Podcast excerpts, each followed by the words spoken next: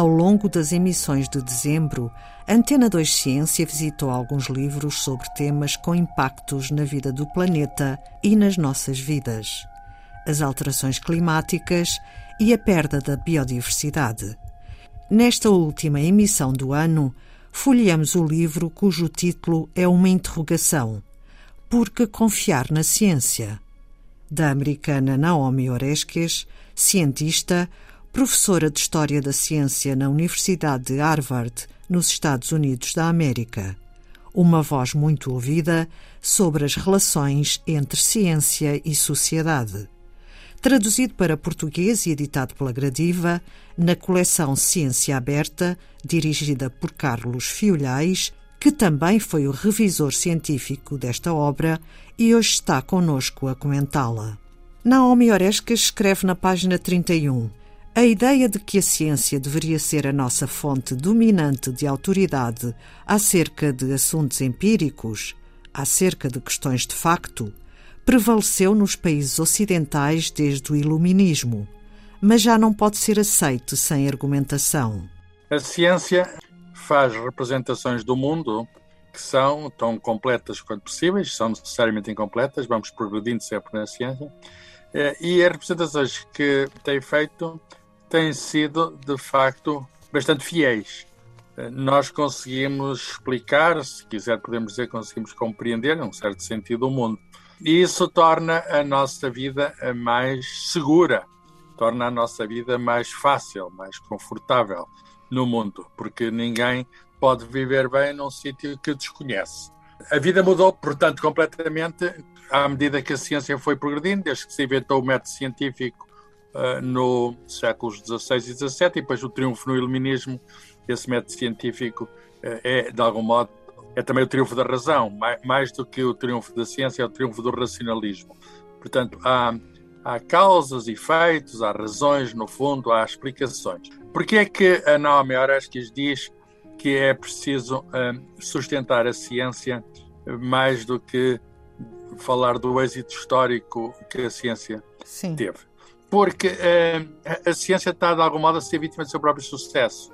Vivemos num mundo completamente dominado pela ciência, ainda que de forma invisível, digamos, através da tecnologia. Hoje toda a tecnologia deriva da ciência. Uh, ela está por todo o lado, quando, quando ouvimos rádio, quando nos deslocamos, quando usamos os nossos telemóveis. Uh, quer dizer, não há praticamente nenhum setor da nossa atividade que não entre de uma maneira ou de outra a ciência, mas isso está de tal modo interiorizado, é tão omnipresente que nós nos esquecemos. Quase não damos esquecemos. conta.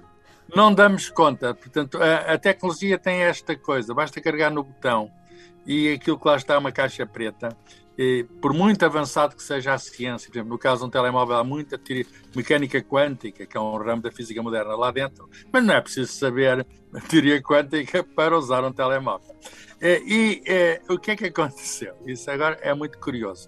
À medida que aumentou o acesso a objetos da ciência, não aumentou assim de uma maneira tão uh, triunfal o, o, domínio, a apropriação da ciência pelas pessoas. Por outras palavras, a, a escola procura cumprir a sua missão de transmitir o essencial do conhecimento humano, mas acho que parece óbvio a todos que não tem transmitido a ciência na medida suficiente, o que significa, dito de uma maneira simples e, se quisermos, brutal, que as pessoas ignoram a ciência em larga medida. Portanto, há cada vez maior usufruto da ciência e, ao mesmo tempo, há cada vez maior ignorância sobre a ciência.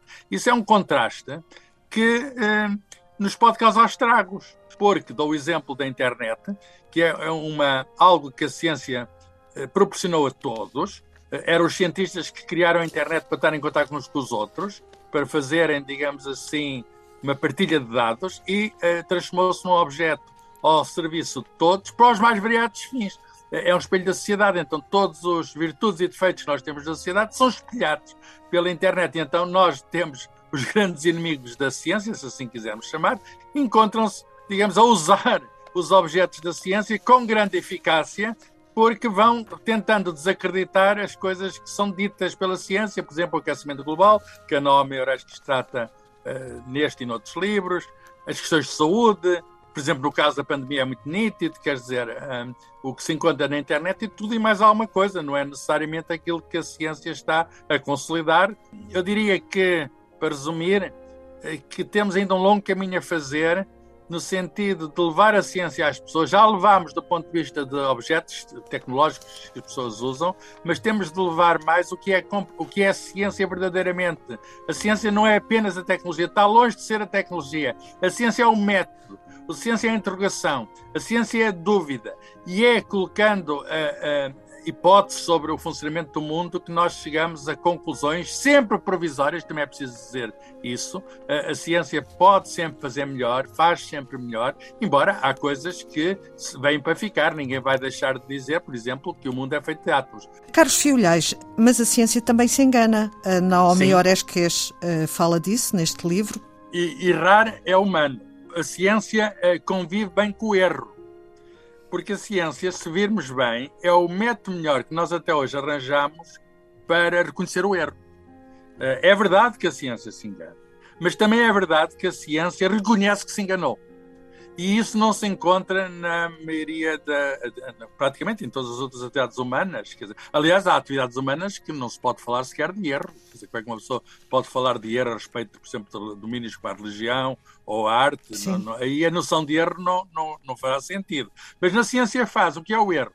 É a falta de correspondência entre a tal descrição e a realidade, o mundo, o tal mundo que nós pretendemos descrever, no qual nós próprios nos incluímos, bem entendido, nós somos parte do mundo. Então a questão, a questão é como é que uh, reconhecemos o erro? Bem, reconhecemos o erro porque aqui é o argumento da Naomi Oreskes neste, neste livro por confiar na ciência. É, é um argumento muito forte dela, que era conhecido, mas ela reforça este argumento, porque a ciência não é obra apenas de uma pessoa, uma pessoa pode enganar-se, ou apenas de um grupo de pessoas, também se podem enganar, embora menos. É que a ciência é obra de uma comunidade de uma comunidade continuada no espaço e no tempo, que é que se quer dizer, estendida no planeta todo, partilhamos o mesmo método, independentemente de cultura, religiões, de género, de etnia, partilhamos o mesmo método, os cientistas, as pessoas que fazem ciência. Eh, se algum se engana, está alguém do outro sítio, ou mais tarde ou mais cedo, que vai detectar o erro.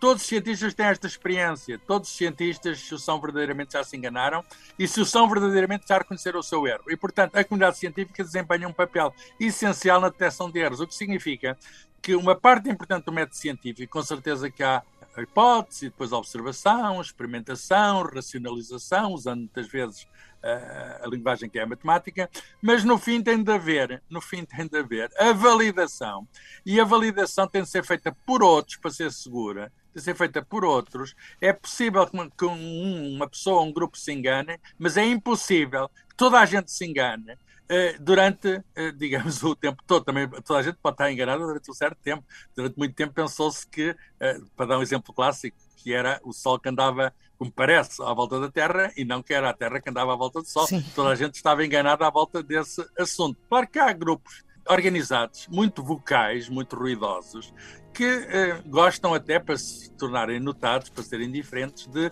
contrariar coisas tão simples como o facto da, da Terra ser esférica, Há organizações terraplanistas, etc. Há tudo e mais alguma coisa. Mas, com certeza, eh, eh, eles eh, formam uma pequena comunidade eh, delirante porque está baseada na crença, é uma partilha de uma crença, mas é uma crença que não é sustentada pelos factos.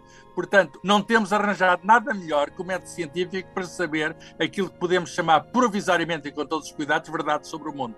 A Naomi Oresques, no livro, também escreve sobre o facto de muitos dos detratores dos cientistas, do trabalho dos cientistas, ou não são cientistas, ou são pessoas eh, ou organizações que têm interesses próprios. Por exemplo, claro. na questão das alterações climáticas, as companhias petrolíferas têm interesse em desacreditar o que a ciência revela. O nome que chama a atenção para o facto de haver interesses instalados e, e, esse caso, por exemplo, das petrolíferas, das empresas que fazem a exploração de combustíveis fósseis, eh, com certeza saem prejudicadas quando há o reconhecimento que não se pode usar mais eh, combustíveis fósseis uh, por causa do aquecimento global, do aumento de emissões de dióxido de carbono, de efeito de estufa, uh, e, e, elas, portanto, têm a sua atividade prejudicada, gravemente prejudicada, têm de fazer uma reconversão, como algumas têm feito, não é?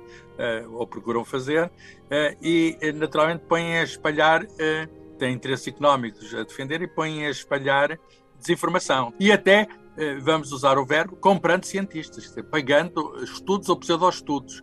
Quer dizer, o cientista que tem um estudo em que já sabe quais são as conclusões, isso não é ciência. Pode ele até ter um grau académico, pode ele até ter feito ciência no passado, mas deixa de ser cientista, é muito fácil deixar de ser cientista. É se não for fiel ao método científico. A própria comunidade reconhece isso. Quer dizer, quantos e quantos cientistas, embora, enfim, é minoritário no conjunto, mas quantos e quantos cientistas deixaram de ser conhecidos pela, pela comunidade porque violaram as regras. E a, a, regra principal é a integridade relativamente ao método. Temos de respeitar o método. Não pode haver outros interesses a não ser, digamos, o, o respeito pelo método científico. Então, eh, esta atividade comercial, eh, que é nítida e nos dias de hoje continua a ser nítida, quer dizer, eh, e há provas disso, ela própria mostrou provas disso, faz passar a mensagem de que existem controvérsias neste domínio Sim. das altas climáticas globais. Não, a maior é uma especialista, tornou-se especialista, é uma historiadora e filósofa da ciência na Universidade de Harvard, mas tornou-se especialista neste assunto já há alguns anos, porque ela mostrou que não havia controvérsia nenhuma, ou praticamente nenhuma. Há sempre alguma resíduo de controvérsia, não é? Vai diminuindo à medida que o consenso emerge. Mas na comunidade científica, hoje é claro, através dos relatórios do IPCC, que organiza as Nações Unidas, que é a maior meta-análise que algum dia foi feita sobre questões científicas, reunindo gente de todo o lado, os maiores especialistas, em que chegam à conclusão que existe, primeiro, aquecimento global, segundo, que a causa é humana.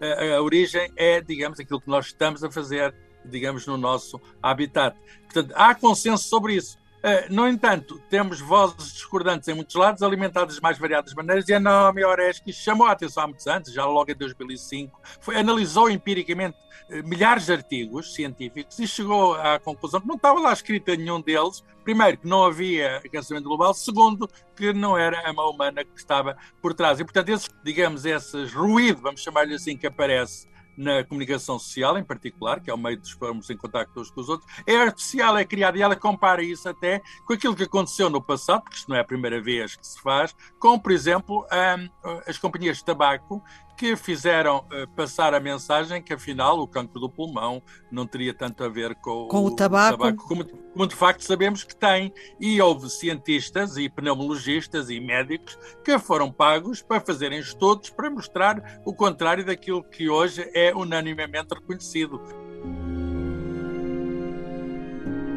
Sobre o livro de Naomi Oreskes, Por que confiar na ciência? Com Carlos Fiolhais, físico, comunicador de ciência, diretor da coleção Ciência Aberta da editora Gradiva, que deu à estampa esta obra de prosa apurada e acessível, também com revisão científica do nosso convidado. Antena 2 Ciência volta dia 3 de janeiro, com novos horários. Segunda-feira, às 10h45 e 15h45. Também disponível em podcast. Desejamos-lhe um próspero ano novo.